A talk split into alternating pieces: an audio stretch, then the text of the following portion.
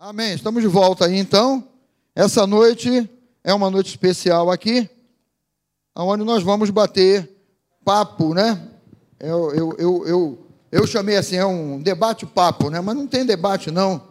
Na verdade, né? É um bate-papo para todas as idades. Todo mundo diga amém aí, né? Pessoal de casa também diga amém, não é? Então nós vamos falar hoje sobre perspectiva de futuro perspectiva de futuro. Isso é, é legal, não é? E é aquilo que Deus colocou no meu coração. E nós vamos conversar aqui com essa gente toda que está aqui perto de mim. Né? Eu vou deixar que cada um deles se apresentem e digo o nome. Pode tirar a máscara, tá, cara? Amém. Vamos começar ali pela, pela Clara. Boa noite, eu sou a Clara. Máscara aqui, né? Oi, gente, tudo bom? Sou a Rosângela, esposa do pastor Teixeira, mãe do Levi. Quem conhece o Levi faz uhul. uhul. Ah, e a gente está aqui hoje para bater um papo com vocês, tá bom? Oi, gente, eu sou o Natan. oi, Natan. A galera da, Wiki, da, da, da Academia Team está bem treinada nisso. É, eu sou filho deles dois. Eu sou irmão do Levi. O mais velho, né? Eu sou o mais velho, eu sou de Brasília. Sempre que ele fala na pregação, ah, o que é Brasília, não sei o que, sou eu. É, eu sou. Oi? É. Eu sou do Rio, mas eu estou em Brasília. Daqui a pouco eu volto. Amém. Boa noite, Wake. Sou o Rafael. Tudo bem? Oi, Rafael. Boa noite, gente. Sou o Henrique, sou aqui da Academia da Fé. Ah, Ô, Henrique, só você ganhou palmas, viu? Viu o prestígio, Henrique? Palma para todo mundo, né, gente? Gente, esse assunto, né, perspectiva de futuro. O quanto isso mexe com você? O quanto isso bate aí na tua cabeça? Eu li uma pesquisa essa semana e a pesquisa era tristeza pura, né? Por que, que eu digo tristeza pura? Porque essa pesquisa estava dizendo o seguinte: três a cada dez jovens não pensam em retomar os estudos depois da pandemia. É um absurdo um negócio desse, né? A pandemia está aí, está todo mundo, né? Vivendo essa realidade de restrição e tal, colégio, hora presencial, hora online, né? E essa pesquisa abordou, fez essa pergunta, e três a cada dez jovens não pensam em retomar os estudos, né? E a gente sabe que sem, que sem estudar não há um futuro, não há uma perspectiva, não há um, um vislumbrar de coisas maiores e de coisas especiais, né? Que todos nós desejamos alcançar. Você deseja alcançar um futuro abençoado? Levanta a sua mão aí. Todos nós, não é? Então, é, é, é, é a primeira coisa que sem o estudo isso é impossível, né? 52% não pensam em fazer o Enem. Ora, se 52% dos jovens entrevistados não pensam em fazer o Enem, eles vão ficar a nível do ensino médio, não é? E fecham-se várias portas aí, porque eles não vão ter o terceiro grau, né? Eles não vão ter o, o, o, o ensino superior, né? E eu peguei mais um dado aqui, que apenas 31% dos jovens pensam em fazer o Enem. Né? Eu vou pedir que você pegue a sua Bíblia e abra no livro de Jeremias. Jeremias, capítulo de número 31. Não importa aí qual é a versão da sua Bíblia, porque eu vou ler esse mesmo versículo aqui. Eu vou ler na Almeida Revista e Atualizada, eu vou ler na NTLH, na, na tradução da linguagem de hoje, e eu vou ler também na versão da Bíblia Viva. Em Jeremias 31, 17, o profeta ele declara assim: há esperança para o teu futuro, e ele fecha esse entendimento dizendo: diz o Senhor, não é o profeta que está falando, não é o homem que está falando, mas é, o, é Deus por meio do profeta, virando para a nação de Israel e fazendo essa declaração: há esperança para o futuro de vocês. Agora preste atenção: se Israel estivesse vivendo um tempo de prosperidade, seria uma coisa maravilhosa, só que não era um tempo de prosperidade. Jeremias já estava alertando a eles sobre um tempo de dificuldade que vinha pela frente.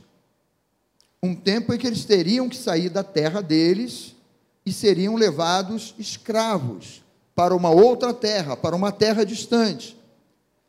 Então não pense assim, ah, pastor, então Jeremias profetizou isso porque já estava tudo bem. Não, estava tudo ruim. Estava tudo mal, não é? Na versão NTLH, ele, ele diz assim, esse mesmo versículo aí. A esperança para você. Fala, para mim? É. A esperança para você, ou então aponte para quem está ao teu lado aí. Tem esperança para você. Há esperança para você no futuro. Então, é, é, o nosso Deus dizendo assim: olha, não é tempo de você abaixar a cabeça por causa de pandemia, porque está com dificuldade de estudar, ou porque o, o, o prognóstico não é bom, e, e seja lá o que for, né? E na versão da Bíblia Viva, diz assim: olha, você pode ter esperança o seu futuro será mais feliz. Amém. Ou seja, aí ele já está fazendo uma comparação. Hoje você está num estágio, você está num patamar, quem tem ouvidos ouça, né? Patamar, né? Quem está no, nesse patamar aí, né? Mas ele está dizendo assim: olha, lá no teu futuro você ainda será mais feliz ainda do que hoje. Né? E aí, tempos de dificuldade? É tempo para a gente abaixar a cabeça? É, pra, é tempo para a gente desistir? Ou é tempo de focar aquilo que Deus diz, né?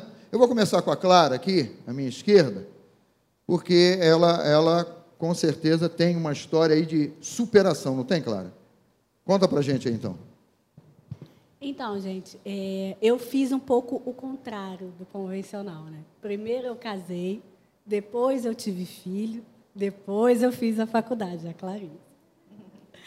É, e aí, às vezes, as pessoas falavam assim: ah, mas agora que você vai fazer isso? Acho que já passou o tempo, agora você já tomou uma outra atitude, uma escolha para a sua vida. Mas eu tinha esse sonho no meu coração. E eu acredito que os sonhos que a gente sonha são os sonhos de Deus.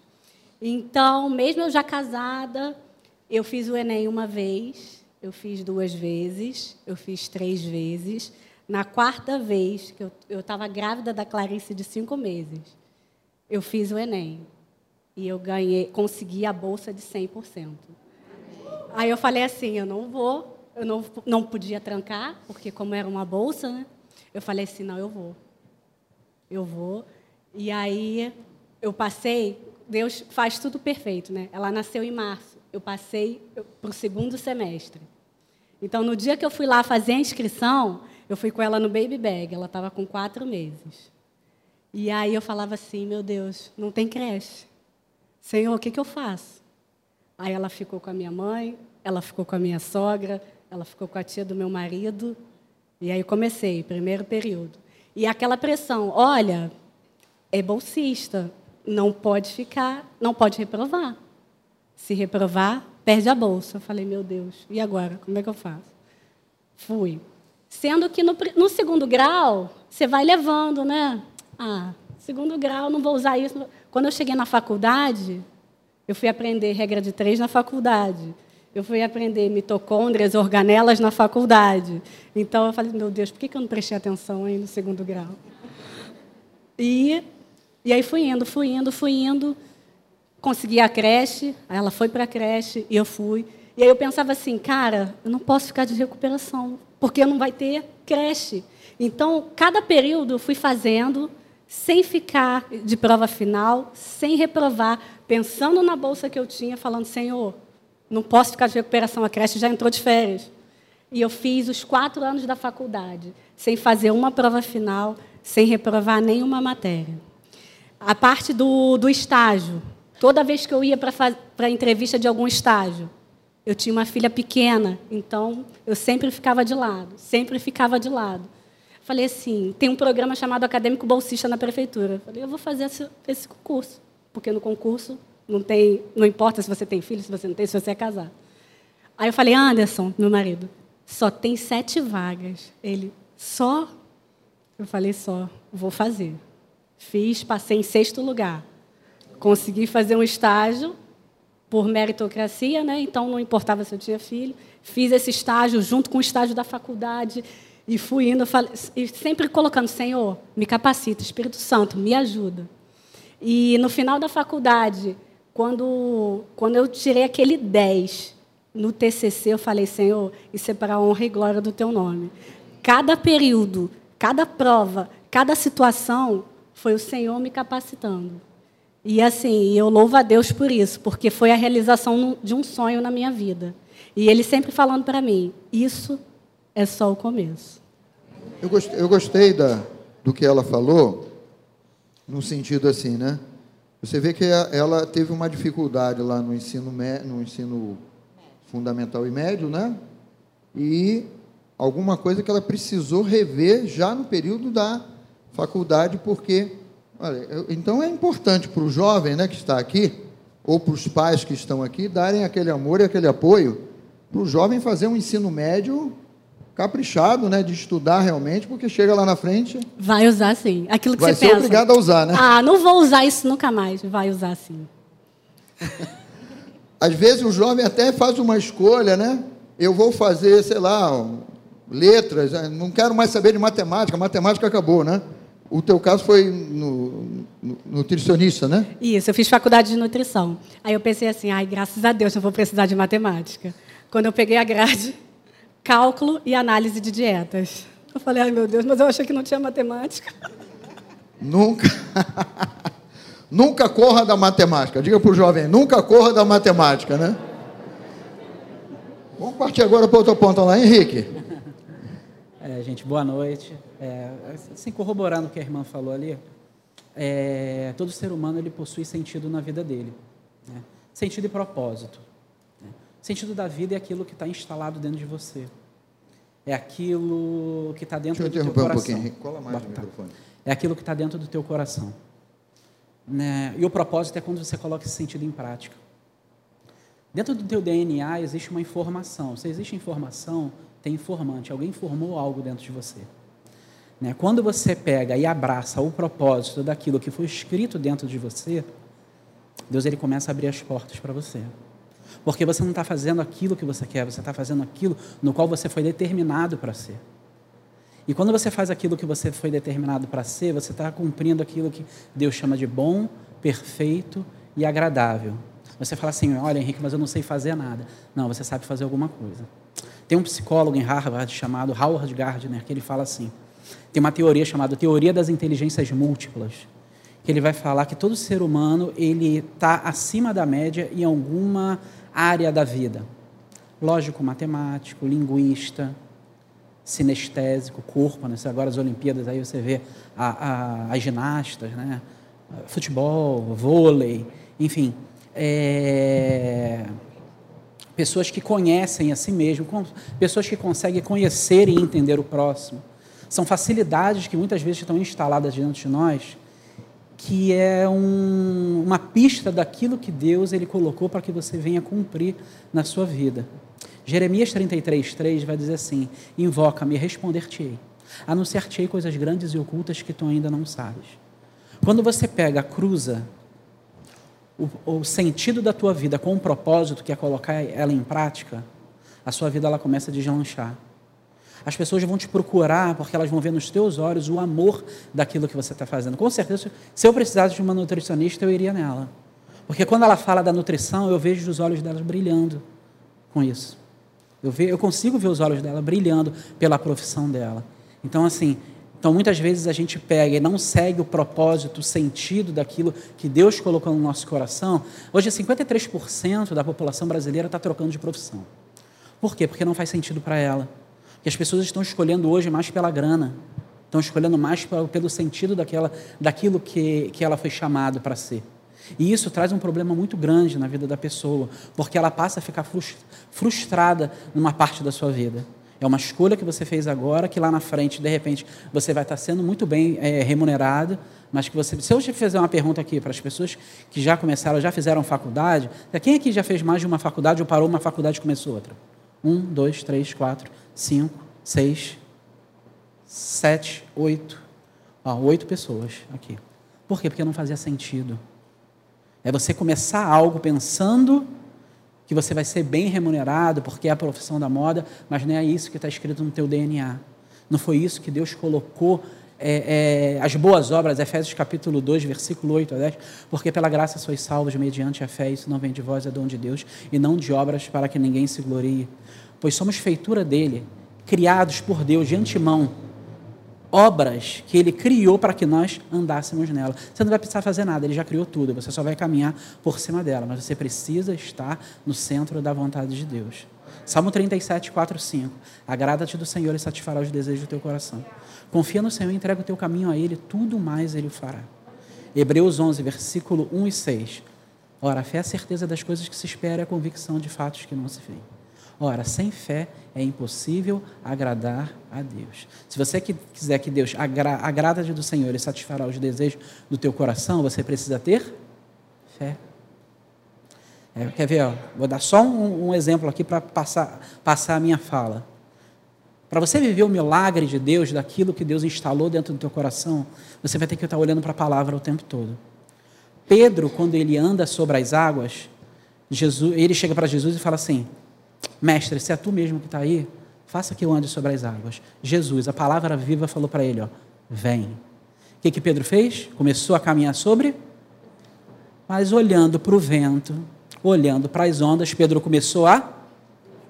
Por quê? Porque ele tirou os olhos da palavra, para você viver o milagre daquilo que Deus tem para a tua vida, na tua profissão, no propósito ministerial.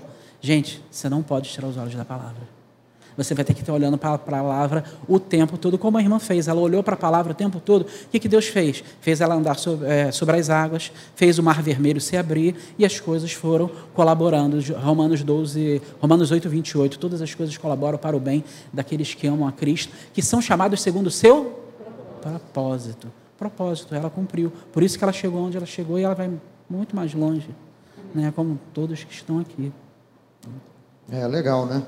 Agora, o Henrique levantou esse, esse aspecto né, de Deus, ele já tem um plano, já está tudo preparado. Só que Deus, ele não revela tudo de uma vez só. Todo mundo já sabe disso, né? À medida que nós vamos crescendo, nos relacionando com Ele, Ele vai revelando o plano, o propósito dele, Ele vai dando direção. Aí a gente tem essa, esse amigão ao nosso lado, que é o Espírito Santo, que vai dando os toques, que vai nos dizendo, né? Não é por aqui, é por aqui, para, volta, toma o caminho correto, né? O Espírito Santo, ele sempre nos inspira, ele sempre nos dirige, né? Eu não sei se você notou aqui, tem uma turma aqui casada, Rosângela casada, eu solteiro, solteiro, eu cheguei aqui no Rafinha, que é o que mais se aproxima da idade da maioria dos jovens aqui, e ele também tem uma razão para estar aqui, né? Rafinha há pouco tempo ele, ele, ele passou nos dois mais difíceis vestibulares aí do país. Foi, Rafinha? Como é que foi? Conta a tua história aí. Para os jovens também, para todo mundo, né? É, então, né? Desde, desde pequeno, assim, né? Eu fui criado na igreja e tal, meus pais me instruíram muito em relação à parte do estudo, né? E o primeiro concurso que eu fiz eu tinha 10 anos, que foi para o colégio militar, e eu passei, graças a Deus. É... E já no início do ensino fundamental, Deus colocou no meu coração, né? O propósito que Ele tinha para mim. E em relação à profissão também, né? Porque isso também é algo importante. Às vezes a gente pensa só em ministério, né? Mas esquece que a nossa profissão também está ligada à vontade de Deus. E um exemplo disso é Jesus, né? Que trabalhou muitos anos como carpinteiro antes de, de iniciar o ministério dele. E ali mais ou menos quando eu tinha uns 14, 15 anos, Deus me instruiu o que, que eu tinha que fazer, onde eu tinha que procurar para poder estudar, para direcionar meu foco né, de estudo. E meu ensino médio inteiro, basicamente, em mais um ano, eu passei estudando é, visado, visando ao, ao, concurso, né, que foi do IME e do ITA. E no final do ano passado, é, realizei a prova pela segunda vez, né? Não consegui passar de primeiro e graças a Deus deu tudo certo, eu passei. Aí atualmente eu estou morando lá em São José dos Campos, né? É, e agora eu estou aqui de férias aqui, né? E consegui vir aqui. Foi, foi difícil, né? Mas, assim, a importância da família como base e tal, de estar perto de pessoas que te levam para cima e de, de, focar na palavra de Deus, né? Acredito que quando a gente tira o mérito dele, coloca o mérito na gente, é, isso já anula bastante coisa e tal. E foi muito importante para mim, tipo estar tá aqui, estar tá com o pessoal aqui da igreja e estar tá lendo a palavra, buscando, foi algo que me motivou muito, né? Me fez chegar até onde eu cheguei agora, né? Rafinha, me diz uma coisa, Rafinha. O quanto de, de, de dedicação. Você falou do, do, apoio dos seus pais, né? Do teu estudo, mas o quanto de suor entra nesse, nesse aspecto aí quando você tem um objetivo? Cara, foi muito assim. Né? Acho que não, não tem nem como explicar, porque ainda mais idade e tal, né? Tinha muitos amigos que estavam fazendo outras coisas, saíam abrir, abrir mão de muita coisa, assim, né? Ano passado eu cheguei, chegava a estudar às vezes 12 horas por dia. Quanto? 12. 12 horas? Quem ama estudar 12 horas por dia aí? Ninguém levantou a mão, meu Deus.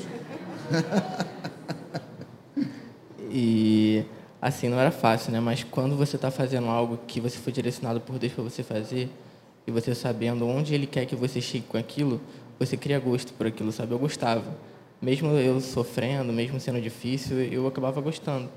E acho que tudo isso fez ficar muito mais fácil, assim, sabe, a minha caminhada.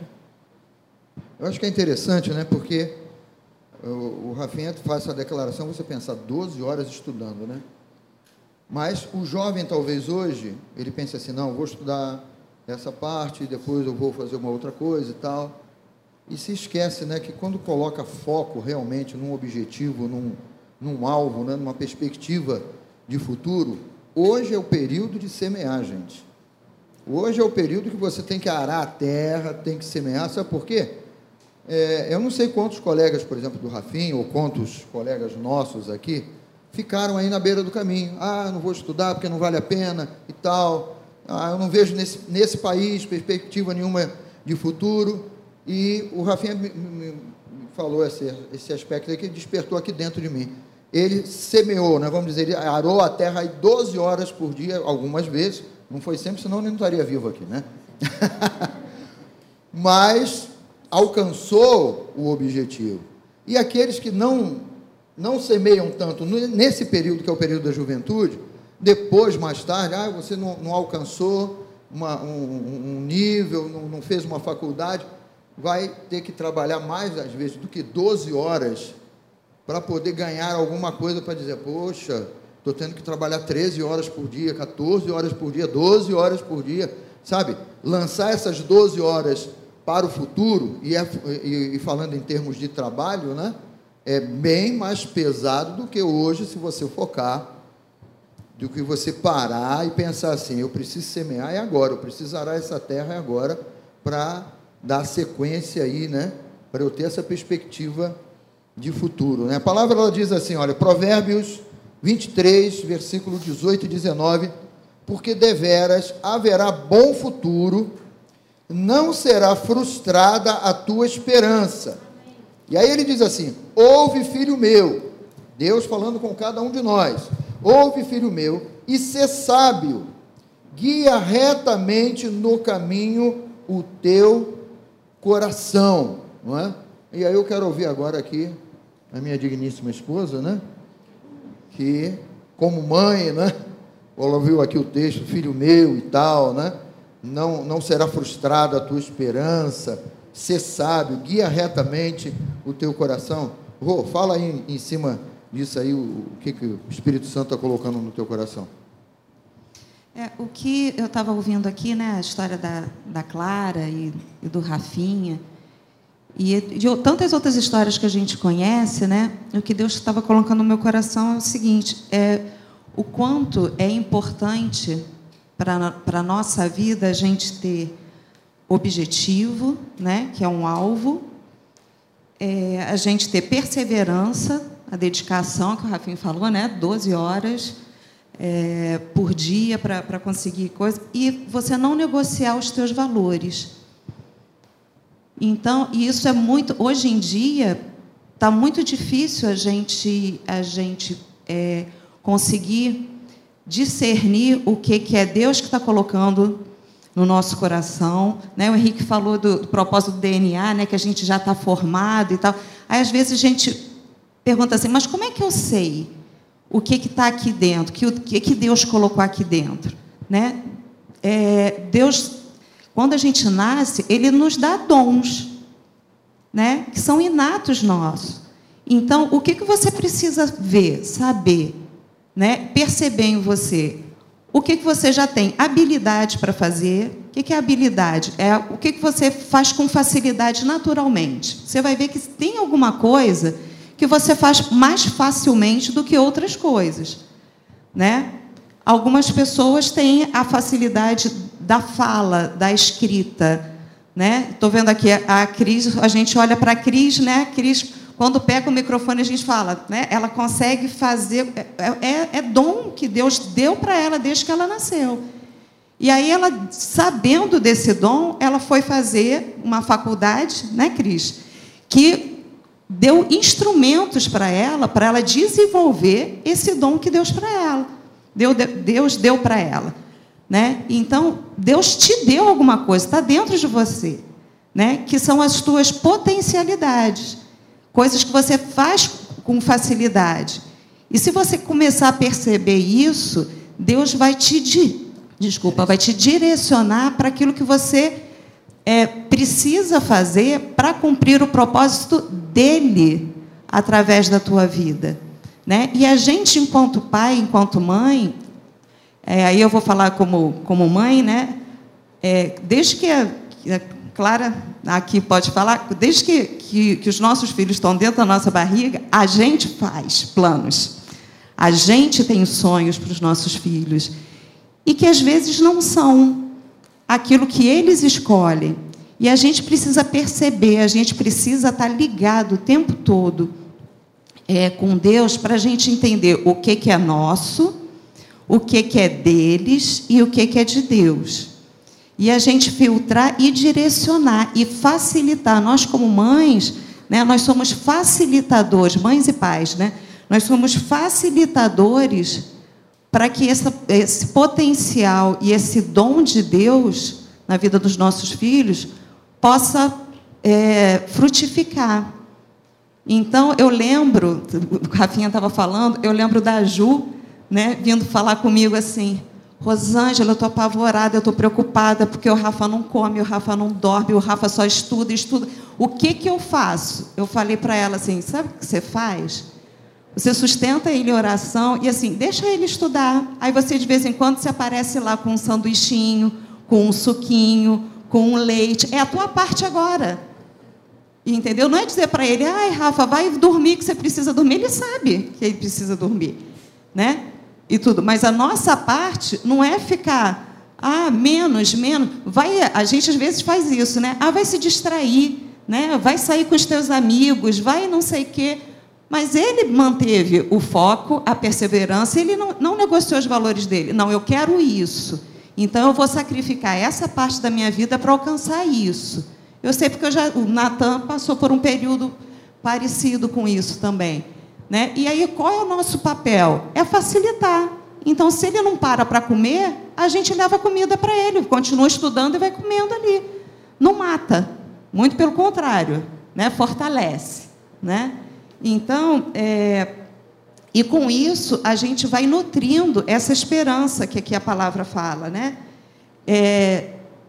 da gente estar tá sempre é, incentivando os nossos filhos porque tem os altos e baixos, e a gente precisa estar tá dando aquela palavra de ânimo, não, não desiste, persiste, e a gente está dando esse, né, como é que é o nome que dá essa suporte, né, para os nossos filhos. Eu, deixa eu fazer agora uma pergunta aberta aqui para todo mundo, né?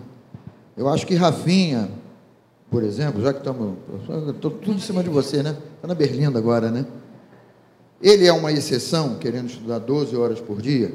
E como o pai ou a mãe deve reagir, pelo contrário, com o filho que não quer estudar. E aí, Henrique, o que, que, você diria? Henrique ainda está com as crianças lá pequenininhas. É, ainda não cheguei nessa fase, né? Eu vou aprendendo daqui, né? Gente, dentro de cada um de nós existe algo que se chama hiperfoco. É algo que você gosta. Sabe? Segundo grau, ela falou e tudo ali, a gente precisa passar. Aquilo ali é só um teste para depois você é, realizar aquilo que você é apaixonado né, assim, para os jovens, né, assim, se dedica ao teu segundo grau e tudo. Depois, quando você escolher a profissão da sua vida, você vai, você vai ver que não é trabalho estudar, vai ser uma diversão estar tá ali, porque você está fazendo aquilo que você é apaixonado. Quando você faz o que você é apaixonado, teus olhos brilham e as coisas são diferentes. As pessoas vão ver frutos vindo através da sua vida e elas vão te procurar por causa desses frutos. Então, assim, primeiro tem aquela parte de que a gente não gosta, tem que estudar tudo, português, matemática, ciência, biologia, química, física, aquela coisa toda. Mas depois, quando passa, aí você vai fazer a escolha da sua vida. Quando você faz a escolha da sua vida, aí você vai fazer tipo com o pé nas costas, sabe? Que você vai fazer porque você é apaixonada. Então, assim, invista, né, pais? Invistam nessa parte, tenham paciência até com os seus filhos, né, porque é uma fase, não é uma fase fácil da vida, mas estimula ele a passar por essa fase e depois dê a liberdade dele escolher aquilo que está no coração dele, que você vai ver teu filho voar. Independente da profissão, tá? Ah, meu filho quer ser professor. Meu Deus, professor, só a graça. Não, seu filho vai ser o professor, ele não vai ser um professor. Ele vai ser o professor. Ah, vai ser, ah quer ser, sei lá, educador físico. Ah, educação. Gente, ele vai ser o, o educador físico. Não estou falando aqui de ser melhor. Estou falando aqui de ser referência. As pessoas vão procurar porque ele vai ser uma referência. Deus colocou os nossos filhos e nós para estudarmos, porque com certeza eu não vou poder pregar onde ele vai estar e onde ele está. Eu não vou ter acesso. Mas Deus ele quer que nós estejamos em todas as camadas da sociedade para levar a palavra dele. É aí que é aí que cruza o sentido da vida e o propósito. Tanto ministerial, tanto secular. É quando eu estou fazendo a obra dele no lugar onde eu estou porque eu estudei para estar ali. Né? Então, assim, incentive o seu filho. Não tente projetar muitas vezes os seus sonhos, né? como a Rosângela falou. Não tente muitas vezes projetar os seus sonhos, aquilo que você gostaria de ser na vida do seu filho. Não, você tem uma história e o seu filho ele tem a história dele. Deixa ele viver a história dele. Você assim, busca viver a sua história também. Gente, ah, mas eu tô, já cheguei a uma idade. Você não morreu. Está vivo. Se você está vivo, é porque sua vida ainda possui sentido. Quer ver como é que a vida da pessoa, das pessoas possui sentido? Ver como é que a pessoa, muitas vezes, não quer nem morrer? Ah, sabe, a minha vida não tem mais sentido, eu quero morrer. Não, a vida de todo mundo tem sentido e ninguém quer morrer. Né? Você pode ver assim, especialmente para as mulheres. Qual a mulher aqui usa creme hidratante? Para rosto, para corpo? Bom. Poucas, né? Por que, que a pessoa usa? Porque quando ela se olha no espelho, ela vê assim: olha, é, caramba, a idade está chegando, eu quero reter a morte. Eu não quero que ela chegue. Inconscientemente você não quer que a morte chegue. Se você não quer que a morte chegue, é porque a sua vida possui sentido. Você ainda tem que cumprir algo que não foi cumprido. É por isso que você não quer ir. Paulo, 2 Timóteo 4,7, ele fala assim: Combati o bom combate, completei a carreira e guardei a fé. Ponto. Para ele, ele cumpriu o propósito e o chamado dele fez sentido a vida dele, tudo aquilo que ele passou, ele falou assim: o meu propósito foi concluído, cheguei ao final, agora está na hora de ir. Então, quando eu pego e me olho no espelho e falo assim: olha, ainda não é a hora, porque a minha vida ela ainda possui sentido, agora eu tenho que focar, eu preciso ter um alvo. Filipenses 3,13. Não julgo havê-lo alcançado, mas uma coisa faço: esquecendo das coisas que para trás ficam, prossigo para o alvo, para o prêmio da soberana vocação de Deus que está em Cristo Jesus. Hebreus 12, 2. Olhando firmemente, alvo, para o autor e consumador da nossa fé, Cristo Jesus. Estimule seu filho, independente do que ele queira ser, mas estimule ele. E se ele estiver errado, Henrique, beleza, se ele estiver errado, a gente volta de novo, dá um passo atrás e a gente vai tentar de novo. Amém? Tem um Natan aqui que ainda não falou nada, só está observando tudo, né? Sorrindo mas... e acenando. a história do Natan, né? O que, que você o Natan tem apenas 25 anos, tá? E passa por essa carinha de, de quanto? Quanto? 17? Gente, lá em Brasília já viraram para mim, nossa, achei que você tivesse 14 anos. Eu falo, amém. Porque Porque aí quando eu chegar lá na frente, quando eu estiver mais velhinho, aí vai estar vai tá com cara de novo ainda, né? Mais ou menos. Por exemplo, Natan, eu sei que a tua história é diferente do Rafinha, mas você tem a tua história, né? E eu gostaria que você começasse também pelo, pelo o jovem que tem dificuldade de estudar ou, ou enfim, alguma dificuldade, seja até, é, pode ser a, a nível de, de eu, eu, tinha, eu tinha um problema de, de visão, né? Quando eu participava na, na aula, lá quando eu era pequenininho, né? E foram descobrir depois, ah, botou um óculos, a coisa clareou um pouco na minha vida, né? Então existem dificuldades, né? Mas o que, que você diria, se você quiser contar também aí quantas horas de estudo você, você se dedicava, mas o que, que você diria para o jovem de incentivo aí que tem dificuldade ou que, poxa, o estudo está de lado, as outras coisas estão, estão mais latentes aí? É, tudo envolve também um pouco de, de maturidade, né? Quando você é muito criança, você precisa ser forçado ali pelos seus pais a, a estudar, porque, caramba, estudar é chato pra caramba, gente. Vamos ser sinceros aqui. A, a, a gente acabou, pô, eu quero passar pro IME, eu quero passar pro ITA. Caraca, é difícil pra caramba, gente. É, é, é a gente, às vezes, fica, não, é, é, Deus ajudou. Cara, Deus, Deus, sem Deus a gente não passava, tipo, literalmente. Eu vou contar rapidinho aqui, resumo. Mas, cara, além do, do da parte de Deus, a gente cooperou, cara. A gente estudou pra caraca. O Rafinha falou de 12 horas. Eu não parava para contar porque eu não tinha tempo para parar para contar. Mas é, envolve muito estudo. Eu, desde pequeno, é, é, meus pais dão graças a Deus, eu, eu não, não tinha problema com estudar. Eu gostava porque eu sempre fui baixinho magricelo. Então eu acho, assim, talvez os psicólogos de plantão vão, vão decifrar minha cabeça. Mas eu imagino que eu era tão zoado, não tinha bullying quando eu era muito pequenininho. Eu ainda sou pequenininho. Eu, eu, eu não tinha bullying quando eu era criança. Então, eu era o, baixinho, eu era o, o magricelo, não sei o quê. Então, eu queria me provar de algum outro jeito, eu ia para o estudo, entendeu? E eu gostava de, ah, aí, fiquei, sou melhor em matemática, não sei o quê. Então, assim, acabou que eu fui para esse lado. Mas é, quando, conforme você vai, é, é você jovem que está aqui, você com certeza já passou por isso. Chega um momento da tua vida que você para assim e você fala, cara, eu não gosto disso, mas eu tenho que fazer, cara. Porque daqui a pouco deu ruim, eu tenho que passar nesse negócio. Então, é, é, é algo também de você parar e, e, e, e, conversar com Deus e orar e falar, cara, é, eu não gosto disso aqui, mas é algo necessário. Eu preciso fazer. Deus me capacita, Senhor, me, me ajuda a enxergar com outros olhos, me ajuda a gostar desse negócio. É, um exemplo foi, eu hoje fiz um vestibular, hoje à tarde. Terminei o vestibular, vim direto para cá. Eu, em 2018, me formei pelo Instituto Militar de Engenharia. Esse que o Rafinha passou, mas ele ainda passou no mais difícil, que é o ITA. O Rafinha, ele foi, foi além, né? É, é, eu, eu, eu nunca falei isso para ele, mas qualquer um que me perguntava quem já me perguntou do, do Rafinha sabe. Pessoal, é, é, eu, eu ainda estava no primeiro, segundo ano do, do ensino médio, também fiz o colégio militar. E foi nesse período que eu conheci o Rafinha, lá com 9, 10 aninhos de idade. E veio ele e a Ju é, para mim: Nossa, meu filho quer passar no, no colégio também. Eu falei: Cara, vai em frente. Pô, mas ele não está no melhor cursinho. Cara, isso não, isso não, é, não é nada. Se você se aplicar, você, você vai passar. E ele foi passando, ele foi. É, eu, eu, acompanhei muito assim é, a jornada do, do Rafinha até ele chegar onde ele chegou e ele. É, eu me formei no colégio militar, ele estava bem no comecinho, aí depois eu, eu passei para o IME ele, ele depois veio falar comigo, pô, quero fazer engenharia também, quero fazer o IME Eu falei, cara, continua na tua pegada. E eu lembro que alguém veio me perguntar alguma vez, pô, Nathan, você acha que o, que o Rafa tem chance de passar? Eu falo, o quê? Tu tá brincando? Se, se eu, se eu é, é, estudei pra caramba e passei, o Rafa é muito melhor que eu. O, o, o Rafa, é, é, é eu sempre olhei com muito orgulho ele. E estou é, falando isso mais para os pais dele, quanto que a gente compartilha. Assim, eu, eu compartilho um amor muito grande por, pelo Rafinha também.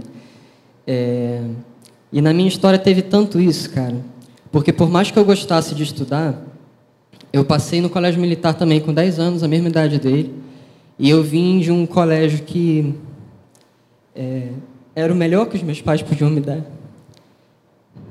E eu sou tão grato pela vida dos meus pais. Aqui tem. Desculpa, gente, eu sou muito fraco, choro que estou. Aqui tem, tem uma pergunta: qual o papel da família para o seu futuro promissor? Tudo que eu devo a Deus, eu devo em dobro a Deus e eu devo a eles. Mesmo eles não tendo muita condição, eu estudei no melhor colégio que eu podia até os meus 10 anos de idade.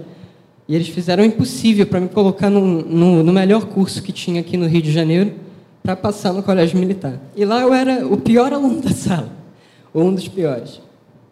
Eu era o melhor no, no meu colégio do lado de casa. Eu cheguei lá e a galera tudo muito melhor que eu. E eu, caramba, eu achava que eu era bom nessa parada, não sou mais. E é, nunca, nunca desistiram, sabe? Eu, eu não sei se é, se é a tua história, mas a tua família, aquela, aquele pessoal que mais chegado de você, eles vão estar sempre ali, cara. Vão estar sempre te dando suporte. Não importa o tamanho da dificuldade.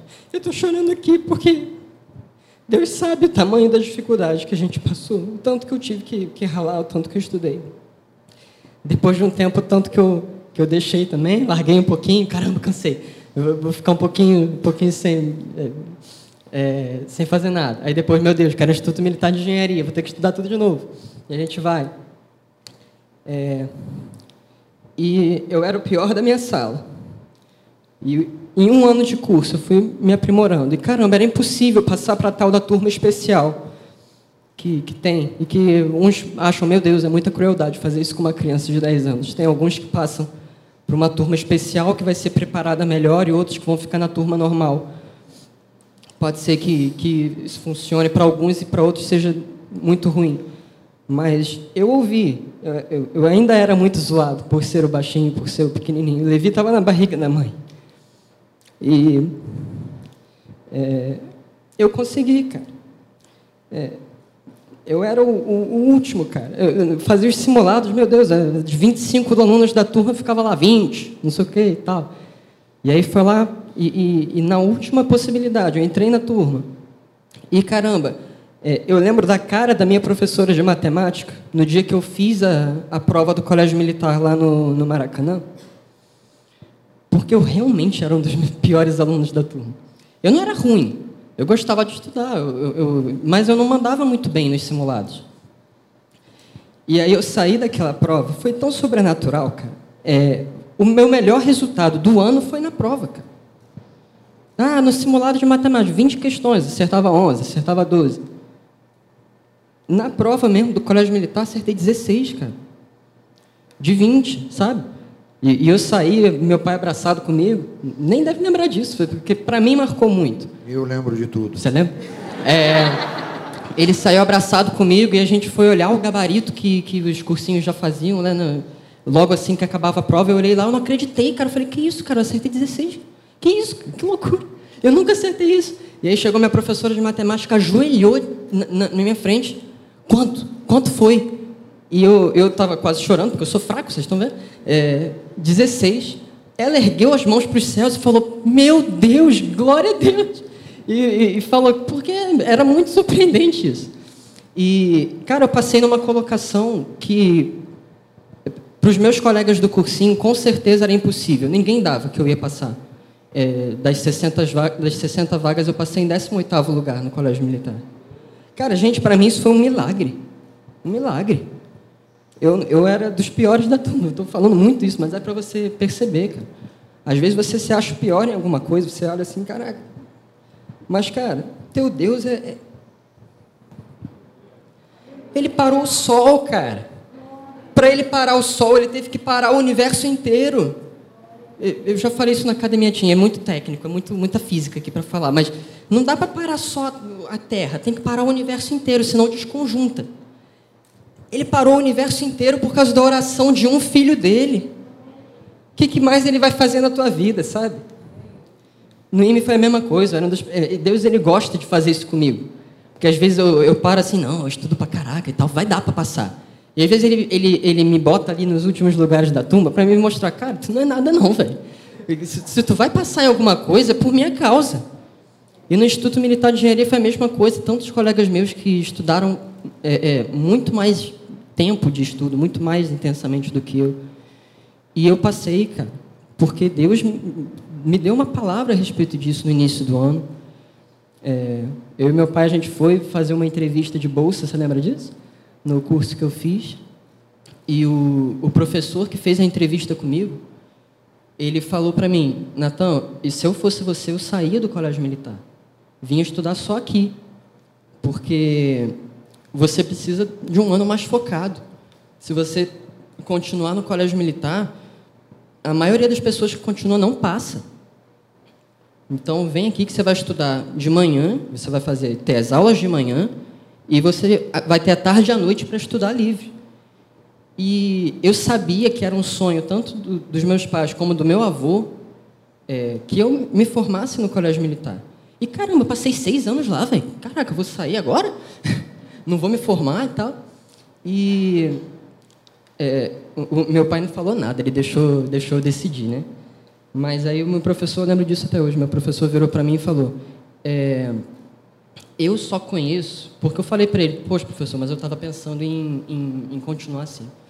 E aí ele falou: Cara, Nathan, pensa bem, eu só conheço duas pessoas que é, continuaram no colégio militar, fizeram, estudaram, tinha aula de manhã, e aí vinha para o curso, tinha aula até 8 da noite no curso, e só depois que eu ia para casa estudar. Estudava até meia-noite, uma da manhã, acordava às cinco no dia seguinte para ir para o colégio militar de novo. É, e o professor falou, só conheço duas pessoas que, que passaram fazendo isso. E eu não sei o que, que me deu, cara, mas eu falei, poxa, professor, então eu vou ser próximo. E, e eu fui, cara. E Deus honrou, sabe? Deus honrou. Eu, eu pedi o avanço no meio do ano, enfim, é, mas eu me formei pelo colégio militar e eu consegui, cara, porque Deus tinha a, a, a Clara falou que, que ela, é, é, naquele estágio que ela precisava, caramba, só sete vagas, meu Deus, só sete vagas. E é clichê, mas caramba, você só precisa de uma, né? E, e, e, o, e o teu Deus, ele é, ele é o Deus do impossível, ele é o Deus que, que fez tudo, ele é, ele é, ele é Deus. Então. Eu me lembro, eu me lembro que lá nesse colégio colégio lá em Ramos mesmo, né? Nós moramos em Ramos até hoje, né? Então era o melhor colégio que nós podíamos ter colocado e o professor, o dono do colégio, era professor de matemática e teve uma ocasião, eu não me lembro se a Rosana estava junto ou não, mas ele veio falar, oh, meu filho é bom de matemática e tal, né? incentivando ele para talvez fazer uma engenharia mesmo, fazer alguma coisa assim. E eu me lembro na época que eu fiz um comentário, ah, eu, vou, eu vou colocar ele num cursinho para ele fazer prova para o colégio militar. Esse mesmo professor falou, bom, colégio militar já é um outro nível, hein? E tal. Ele mesmo já colocou assim, né? Como se fosse algo. Limitante, e, né? Algo limitante. É. E eu digo para os pais aqui, tá? Você que é pai, que nos assiste também, que está conosco aí, né? Você precisa acreditar no seu filho. Se você não apoiar o seu filho, pai e mãe, né? Ninguém mais vai apoiar. É, então somos nós quem temos que, que apoiar, né? Aí ele foi fazer bolsa lá no, na época, né? Existia ainda o Martinzinho e ainda existe, né? Aí bolsa e tal, começa a estudar. E eu, como pai, né, ia levá-lo, tal. Eu sabia dessa história toda dele aí, que ele foi galgando lá, era difícil. A turma 40, naquela época, era a turma, pô, a turma 40 tem que. É o pessoal que passa nos concursos, é o pessoal que vai o nome para o jornal lá, porque da fama, né, para o cursinho, né? E ele batalhando lá na, nos intervalos também jogava um totozinho lá que jogava eu sei que é importante. no recreio, né? Os pais que ficavam do lado de fora, junto comigo aguardando os filhos saírem, a gente acabou, né, por aproximação ali, ah, seu filho está em que turma, tá, tá, não sei o quê. Aí vem esse papo de turma 40, turma 40, não sei o quê, tal. Aí um levanta e, e tudo gente formada, assim, doutorado e tal, né? E eles batiam assim no meu ombro, ó, teu filho está chegando agora, cara. Investe ano que vem de novo, porque é difícil pra caramba passar e tal. E eu, no meu pensamento, ficava só assim: está repreendida essa palavra no nome de Jesus. Porque a minha filha já tentou, não sei o que e tal. Os caras, tudo cheio de, experiência, de, tudo cheio de, de, de coisa, dizendo: ó, tá, põe um garoto aí, está treinando, né? mas só no ano que vem ele passa. E, na verdade, é, é, é o posicionamento do pai, da mãe também, né? Dizer: não, meu filho está estudando e eu creio que ele vai passar, né? Então, esses pais, esses mesmos pais que batiam assim, olha, vai ser difícil, mas não fica decepcionado não, tenta de novo e tal. Antes da prova acontecer, né? Quantas vozes, né?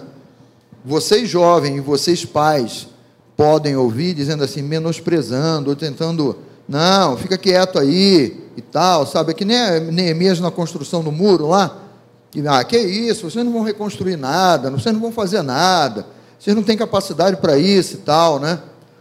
Quando ele passou, os pais, poxa, teu filho né, conseguiu passar. Primeiro foi a batalha da turma 40, né? Passar para a turma 40, porque quem não está na 40 não passa e tal. Ele entrou na, na famigerada turma 40, né, com o esforço dele lá, estudando e tal. E quando eles, é, quando eles passaram, é, o pessoal olhava, poxa, o teu filho é é bom mesmo, né? Passou de primeiro e tal, né? E foi alguma coisa nesse, nesse sentido, né? Você quer comentar? É, eu quero é, falar o oposto disso tudo que a gente está falando aqui, né? Porque existem casos, aí eu vou falar para os jovens, né?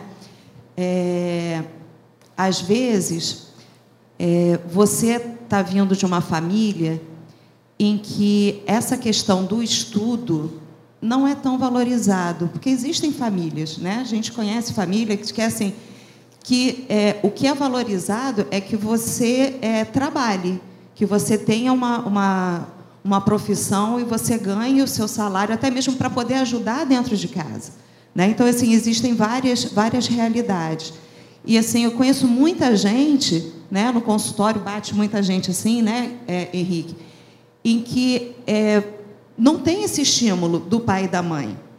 Né, do, em que assim, ah, você já, já concluiu o fundamental, tá legal, já concluiu o ensino médio, já é vitorioso, não precisa fazer faculdade.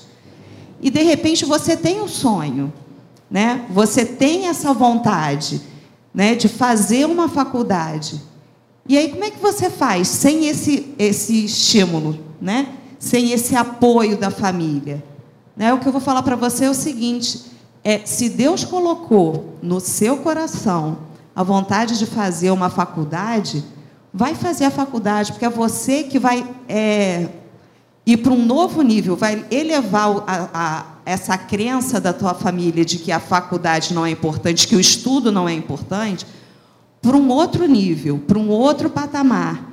De repente, você vai ser a primeira pessoa da tua família que vai se formar numa universidade.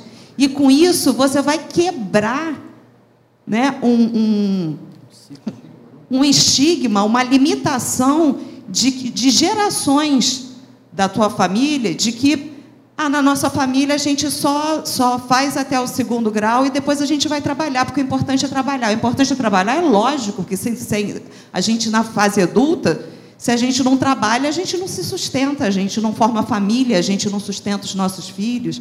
Né? Mas, é, às vezes, eu conheço uma pessoa que ele descobriu, foi um paciente meu, aos 10 anos de idade, né? Que ele queria fazer uma faculdade, ele queria ser alguém, ele falava assim, desde pequeno me via com uma pasta, saindo para trabalhar, e, coisa, e os pais falavam, ah, para com isso, a gente só faz isso, você não vai fazer isso. E ele falava para os pais, eu vou sim, eu vou estudar. E ele foi e estudou. E ele correu atrás dos sonhos dele, mesmo não tendo o apoio dos pais. Entenda que seus pais podem não, não apoiar alguns sonhos teus por uma questão de limitação mesmo, de uma dificuldade que eles tiveram, porque eles não tiveram esse mesmo apoio e esse mesmo suporte e as mesmas oportunidades. Mas Deus vai criar as oportunidades para que você possa ir além a gente, como pai, eu posso falar como pai e mãe, que a gente, a gente tem sonhos e planos para os nossos filhos, mas é sempre deles irem além do que a gente foi. Né? A gente sempre quer e a gente sempre tem essa ideia. Eu, eu vim até aqui, mas caramba, é, eu vou fazer de tudo para que os nossos filhos possam ir além. Mas às vezes a gente tem um, um medo assim do tipo, caramba, mas eu só consegui ir até aqui. Né? Então, às vezes, a gente quer proteger os nossos filhos de, de, de frustrações. Né? Hoje em dia está muito nisso. Né? É, então, assim, não, não tenta não, só tem sete vagas. Né? Mas é como o Natan falou, caramba, a gente só precisa de uma. Né? E às vezes a gente, outro dia, alguém estava falando para mim, ah, vou fazer uma prova de não sei o que, só tem uma vaga. Eu falei, vai e faz. Né? Só tem uma vaga, faz. Você só precisa de, Deus só precisa de uma vaga. E às vezes, né, não tem nem vaga, mas Deus vai abrir a porta para você. Porque é isso, o sonho que Ele colocou no teu coração, se você se movimentar é, na direção disso, se você se preparar para isso, Ele vai abrindo as portas. Até onde não tem porta. Porque não tem, Ele não abre a janela, tá? Ele abre a porta. Você não vai entrar pela janela, você vai entrar pela porta que Deus vai abrir para você. Mesmo que isso, é- você isso não é importante, tenha... né? Porque com, com a peixada, vou entrar pela janela. Não, não, pela janela eu não quero não, tem que entrar pela porta, né? Isso. Então, assim, mesmo que você não tenha esse apoio hoje da tua família, entenda que você tem o apoio de Deus. E com Deus na frente, você vai conseguir realizar esse teu sonho, tá bom? Natan, quer falar mais uma? Eu vou mudar de assunto, você quer Não, só, só complementar, que assim, a diferença da gente que serve a Deus, gente, Deus ele é muito maravilhoso, porque às vezes a gente fica pelo estudo, estudo, estudo, estudo. Gente, preste atenção, faz a sua parte, você estuda e Deus ele vai fazer que caia na prova aquilo que você estudou. Esse é o pulo do gato. O pulo do gato é você vai estudar e Deus vai fazer que caia aquilo que você estudou. Você não precisa ficar com medo, você tem que crer que Ele vai colocar na prova aquilo que você estudou. Jeremias 29, 11. Eu que sei que pensamentos têm a vosso respeito, diz o Senhor. Pensamentos de paz e não de mal, para vos dar o fim que desejais. Então me buscareis e passareis a orar a mim, e eu vos ouvirei. Buscar-me-eis e me achareis quando buscar de todo o vosso coração, e serei achado de vós, o Senhor, e farei mudar a vossa sorte. Estude e creia que Deus vai colocar na prova aquilo que justamente você estudou. O que aconteceu com ele? Ele estudou e Deus colocou tanto para ele. Gente, aqui a gente não está falando ninguém aqui é melhor do que ninguém. A gente só fez a nossa parte de estudar e Deus colocar lá na prova aquilo que justamente a gente estudou. E a gente foi bem-aventurado. Deixa eu, deixa eu falar em cima disso que o Henrique está falando.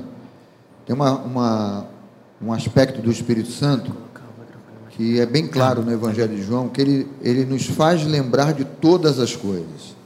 Ora, o Espírito Santo ele só pode fazer-nos lembrar de alguma coisa que você já viu antes, que você já leu, que você já meditou, que você já estudou. Então, pastor, vou ficar de braços cruzados já que o Espírito Santo me faz lembrar, né? Não, você tem que estudar, tem que fazer a tua parte, porque estudando ele vai fazer você lembrar e vai te favorecer, né? É que nem Eliseu que revelava os planos, se não me falha, do, do rei da Síria para o rei de Israel, e o cara ficava lá, só estou quebrado, povo. Quem, é, quem é que descobre tudo isso aí, né? Aí alguém falou lá, tem um profeta lá em Israel, chamado Eliseu, que faz, né, que traz o entendimento para o rei de Israel, dizendo tudo que tu vai fazer. Foi aí quando aquela história que eles cercaram, né? Eliseu e o moço de Eliseu, com os exércitos lá, e, e deu aquela aquela situação toda, né? Deus, ele faz ativar a nossa lembrança, a nossa memória, né? Vai.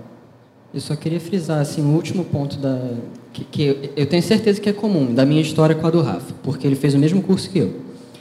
É, eu ouvi no meu primeiro dia de aula do, do, do terceiro ano a seguinte frase: se vocês quiserem passar nesse negócio, vocês precisam abrir mão disso, abrir mão daquilo. Você não vai mais sair, você não vai mais fazer isso aqui. Blá, blá, blá, blá. E eu concordo, ponto e vírgula. Aí ele falou, e a gente tem que usar o filtro, né?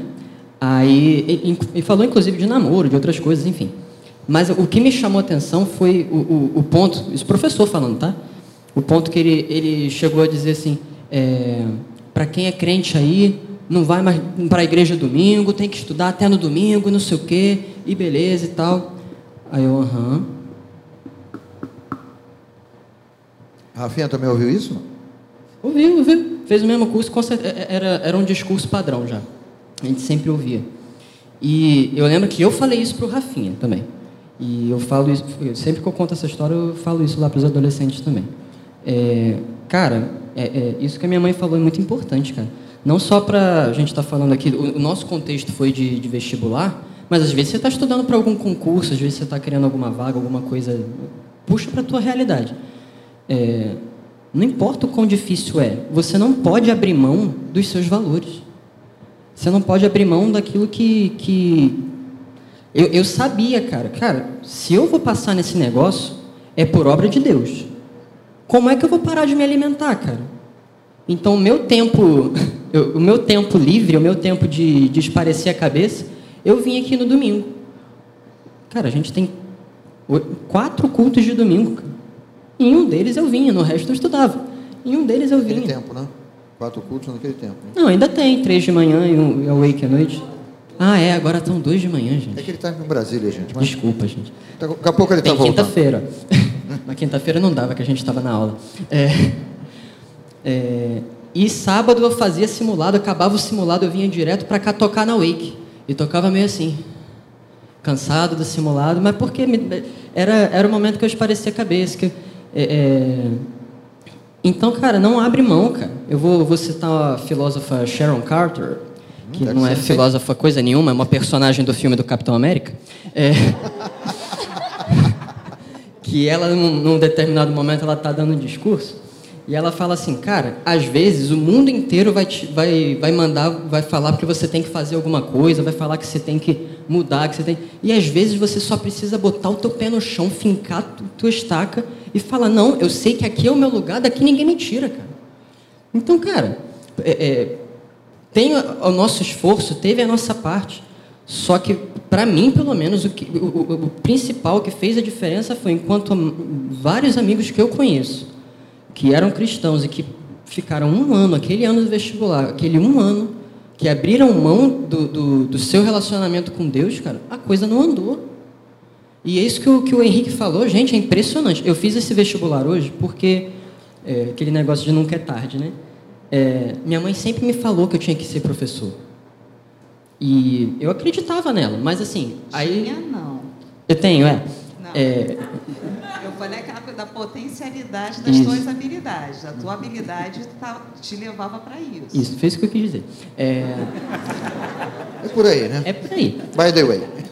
Só que aí, em, em determinado momento, eu falei, pô, eu sou bom aqui nas exatas, deixa eu fazer esse concurso aí para engenharia e tal. E não me leve a mal, eu, eu, eu gosto da engenharia, eu gosto do, do que eu faço. É, agora eu gosto, né? Eu demorei um pouquinho para engrenar, né, amor? Mas agora, mas agora eu gosto. É, eu gosto, cara, e eu tenho certeza que Deus me chamou para isso também, para esse momento. Mas, cara, aquilo que o Henrique falou, eu não sei o que, que é, mas meu olho brilha, cara. Eu já dei aula para algumas pessoas aqui da igreja particular, assim, de, de gente, pô, eu tô com dificuldade aqui em matemática e cálculo. E eu explicava um negócio, cara, que para mim era, era. Eu estava explicando de um jeito tão besta, assim. Pelo amor de Deus, a pessoa não vai entender. Mas aí eu, eu explicava a pessoa, nossa, tal, era só isso. Eu falava, é. E eu, eu, eu, sinto tanto prazer, cara, quando a pessoa vira para mim e fala, nossa, mas por que, que meu professor não faz assim? Eu falo, pô, cara, que legal que você entendeu desse jeito. É, e, eu, e assim, é, é, eu, eu, tenho, eu tenho certeza, não sei quando, vou, mas eu vou me preparar, sabe? É, eu só com o diploma do, do IME, eu não iria conseguir dar aula. É, e aí a galera falava, não, mas você consegue dar aula em faculdade. Não, mas é que você não está entendendo. Eu quero dar aula para os adolescentes, eu quero dar aula para ensino fundamental e médio. Eu, gosto de pegar aquela criança que, que não gosta de matemática e mostrar para ela que, caraca, é, é de boa, entendeu? É, é, legal também, pode, pode dar bom. E, e é algo que Deus colocou no meu coração. E é impressionante, porque no vestibular de hoje, gente, eu não consegui. Eu tinha uns oito anos que eu não estudava biologia, que eu não estudava história, geografia e tal. É, eu não consegui estudar muita coisa. De história, literalmente. Porque eu estou trabalhando também, eu estou fazendo muita coisa, tô, enfim. É, de história, eu só consegui estudar Reforma protestante. O lado mais fácil, não? E só consegui... Vocês não estão entendendo. Só... Para não falar que foi só isso, foi reforma protestante e absolutismo. Acabou. Das seis questões de hoje, algumas ali de história do Brasil, coisa que eu, já, que eu ainda lembrava e tal do colégio, mas caramba, a única questão de, de diferente assim que caiu, reforma protestante, cara. Eu falei, meu Deus do céu, quando eu li o negócio eu comecei a rir. Eu, o, o, o, o, aplicador deve ter, deve ter pensado, esse garoto está com um ponto no ouvido, o que, que ele está ouvindo aí? Porque eu olhei aquilo e não acreditei. Falei, que isso, cara? Que coisa louca. É, e aí fui para.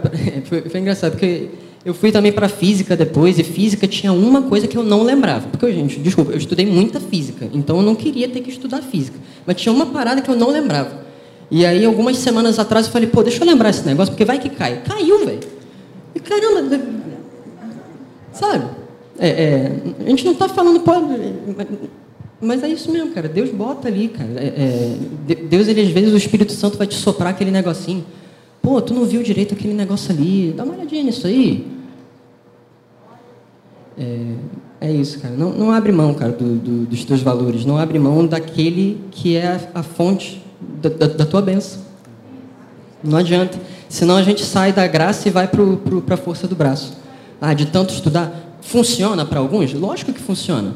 Mas você vai ter o esforço de ser na força do teu braço. É muito mais fácil quando você coopera com o seu pai, com o seu rei, aquele que te dá a bênção. Tem, é, é tem uma passagem, Isaías 64, 4. Porque desde a antiguidade não se viu com os olhos, nem se percebeu, nem se ouviu com os ouvidos um Deus além de ti que trabalha por aqueles que nele esperam. Salmo 110, versículo 1. Disse o Senhor ao meu Senhor: Assenta-te à minha direita, até que eu ponha os teus inimigos por estrada dos teus pés. Aí você chegar para Deus e falar assim: Senhor, eu tenho um problema e preciso resolver. Ele vai chegar para você: Assenta à minha direita, até que eu ponha os teus inimigos por estrada dos teus pés. Não, não, Senhor, mas eu preciso resolver. Não. Senta, descansa. Descansa, que eu vou colocar os teus inimigos por estrada dos teus pés. Abacuque 2:1 Por-me-ei na minha torre de vigília, colocar-me-ei sobre a fortaleza, esperarei e verei o que o Senhor me dirá e que resposta terei à minha queixa. Isaías 40, 28 Acaso não ouviste que o Senhor, o Criador dos filhos da terra, não se cansa nem se fadiga? Os jovens se cansam e os mancebos exaustos caem, mas os que esperam no Senhor renovam suas forças, sobem com asas como de águia, correm e não se cansam, caminham e não se fadigam. Salmo 40, versículo 1 Esperei confiantemente pelo Senhor e se inclinou para mim quando clamei por socorro. Espera, aguarda. Se Deus colocou algo no teu coração, Ele vai fazer. Números 23, 19. Deus não é homem para que minta, nem filho de homem para que se arrependa. Tendo Ele prometido algo na tua vida, Ele não cumprirá? Jó 42, 2. Bem sei que tudo pode, Senhor, mas nenhum dos teus planos podem ser frustrados. 1 Samuel 15, 29. Porque a glória de Israel não mente nem se arrepende, porquanto ele não é homem. Malaquias 3,6 Eu sou o Senhor e não mudo, por isso vós, ó filhos de Jacó, vós não sois consumidos. 2 Timóteo 2,13 Ainda que nós sejamos infiéis, ele permanece fiel, porque ele não pode negar a si mesmo. Romanos 3,4 Seja Deus verdadeiro e mentiroso todo homem, segundo aquilo que está escrito. Hebreus 6,18 Para eu fechar. Não, vou falar mais um, que Deus me deu mais um. Hebreus 6,18 A qual duas coisas imutáveis. Uma é impossível que o Deus minta. Se Ele prometeu algo na tua vida, Ele vai cumprir. Se posiciona. Apocalipse 19, 11. Agora eu paro. E viu os céus abertos. E um cavaleiro montado no seu cavalo branco, e ele se chama fiel e verdadeiro, e julga e peleja com justiça. Creia, creia. Você só vai conseguir viver o sobrenatural de Deus se você olhar para Ele. Se tirar os olhos dele, vai começar a naufragar. Os olhos têm que ser fincados nele, sempre. Caiu mil ao teu lado, dez mil à tua direita, mas ó, nós não seremos atingidos. Amém? Amém. Nosso tempo está estourado ali, né? E ficamos só no primeiro ponto aqui. Eu só quero fechar lembrando. Só para o pessoal ter ideia, devia ser uns oito, né? Paramos no primeiro. É, eu só quero lembrar alguma coisa que eu falei no início, né? Quando Jeremias profetizou que há esperança para o teu futuro, dentre o grupo de pessoas do povo de Deus que habitava lá em Jerusalém, né? Ele profetizou também para jovens, Daniel, qual é o nome do Azaria, Ananias, Misael, Azarias, né? E eles ouviram isso. E eles também foram levados escravos, né? Agora, para a gente fechar aí, abra a tua Bíblia aí em Daniel capítulo 1. Porque você vai ver que aquela história de jejum de Daniel e tal, na verdade, quando, quando Daniel chegou na terra de escravidão, ele se posicionou, como o Henrique falou aqui, como Natan, cada um aqui do seu jeito falou desse aspecto do Deus que cuida. Então, quando entrou naquela terra lá, ele falou: opa, eu não quero comer das iguarias do rei, eu quero comer legumes e tal. Ele já fez ali uma separação, ele já se posicionou. E olha o resultado disso, né? Daniel capítulo 1, versículo 19 e 20, diz assim: Este falou com ele, está falando do, do, do rei de Babilônia, né? E entre todos não havia quem se comparasse com Daniel, Ananias, Misael e Azarias. Por isso, ficaram trabalhando no palácio. Todas as vezes que o rei fazia perguntas a respeito de qualquer assunto que exigisse inteligência ou conhecimento, descobria que os quatro, os quatro, entre aspas, né, escravos, os quatro que diriam assim, não tem mais futuro, foram levados para uma outra terra, né? Descobria que os quatro eram dez vezes mais inteligentes do que todos os sábios e adivinhos de toda a Babilônia. Estou lendo aqui na NTLH. Então você vê que, é, em termos de porcentagem, é Deus em primeiro lugar, gente. Faz a tua parte. Você vai estudar, o Espírito Santo vai te ajudar, você vai ultrapassar qualquer tipo de impedimento, qualquer tipo de barreira, qualquer tipo de limitação que tente dizer que você não vai conseguir, que você é isso mesmo, que você vai continuar sendo lá o, o pequenininho, ou que ninguém estudou na tua família e tal, que você também não vai. Olha, joga isso por terra, usa a tua fé, e eu tenho certeza que o Espírito Santo vai vai fazer coisas grandiosas através de você. Tá bom? Para despedir aqui, Clarinha, então, vamos lá, começa com você, sua palavra de despedida, depois Rosângela aqui, para a gente fechar, porque o tempo realmente está estourado. É, uma palavra que norteou, assim, que norteia né, todos os dias da minha vida é tudo é possível ao que crê. Ao que crê o quê? Na palavra do Senhor. Então, quando a gente tem a palavra de Deus como nosso norte, tudo é possível. Primeiras damas. Não, então, uma coisa que só queria deixar é, claro para quem não, não gosta de. Porque eu estava falando, qual é o problema que você não gosta de estudar, né? É, o estudo é para sempre, tá, gente? É, a gente se forma, mas para a gente continuar, é, fazendo qualquer coisa, a gente tem que se, se atualizar, reciclar e tal, essas coisas.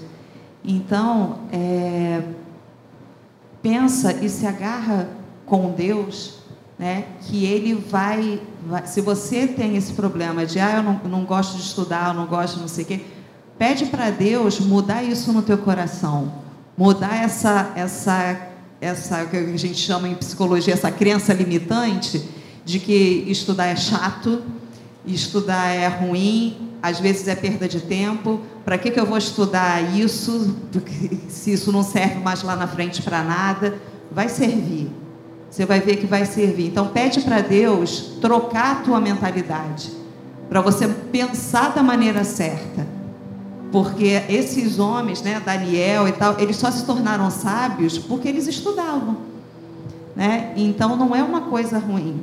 Se isso está na tua cabeça, pede para Deus mudar isso no teu coração e na tua forma de pensar. E você vai ver que Deus vai transformar a tua vida. E isso vai ser um, um, um divisor de águas na tua vida, tá bom? Henrique hoje veio de Homem-Aranha, olha aí. Da última vez você Tinha que tecer América, né? comentários, né? fazer tecer comentários. Aprendendo o pastor Teixeira.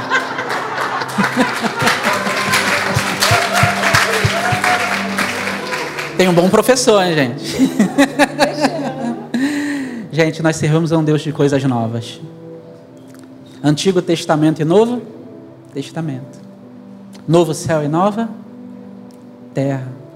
Antiga aliança e nova aliança.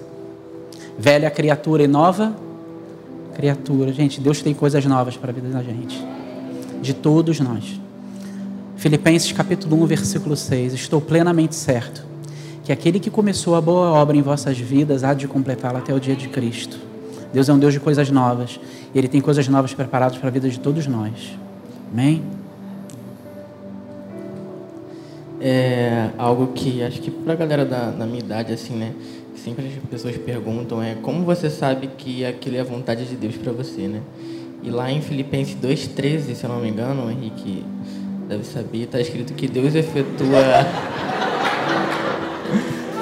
Que Deus efetua tanto querer quanto realizar segundo a boa vontade dele. Então, quando a gente está firmado nele, sabe, tudo flui. E não tem como, não tem como fazer nada sem ele. O, o Henrique roubou o texto que eu ia falar, então eu vou falar outro que diz basicamente a mesma coisa. Nem olhos viram, nem ouvidos ouviram, nem jamais penetrou em coração humano aquilo que Deus tem preparado para você. Então, o que Deus colocou no seu coração, cara, vai alinhando com Ele. É, é, com aquela passagem que o Henrique falou também. Quando você alinha o seu sonho com o sonho que Deus tem para você, agrada-te do Senhor. Foca nele, agrada-te do Senhor. Ele satisfará os, te, os desejos do teu coração. Amém? Fica nisso. Amém. Vamos ficar de pé, gente. Louve ao Senhor com as suas palmas. Onde estão os nossos visitantes? Os nossos visitantes, se quiserem seguir a plaquinha ali, ó. A Lúcia está com a placa ali. Amém. Tenho certeza que o Espírito Santo falou ao teu coração, você que está conosco pela internet, falou ao nosso coração aqui. Feche um pouquinho os seus olhos, por favor. Pai, obrigado, Senhor. Obrigado por essa noite, que o teu Espírito, meu Deus, tenha crescido, avançado, meu Pai, clareado, ou como o apóstolo Paulo declara, iluminado. Ilumina os olhos do nosso coração, meu Pai. Traz luz, luz é entendimento, luz dissipa todas as trevas, Pai nós, ó Deus, queremos te agradecer que essa noite tenha sido uma noite maravilhosa para pais, para filhos, para famílias que vão se unir, que vão trabalhar juntos, ó Pai, para um futuro grande, maravilhoso que tu tens, tu tens, Senhor, preparado para cada um dos jovens, para cada uma das famílias representadas, tanto na turma da internet, meu Pai, como aqueles que estão aqui na tua casa nessa noite. Nós te louvamos por essa noite, Pai. Recebe toda a glória, toda a honra e todo o louvor. Te agradecemos no nome de Jesus. Diga um amém aí. Amém. Aleluia. Aplauda o Senhor.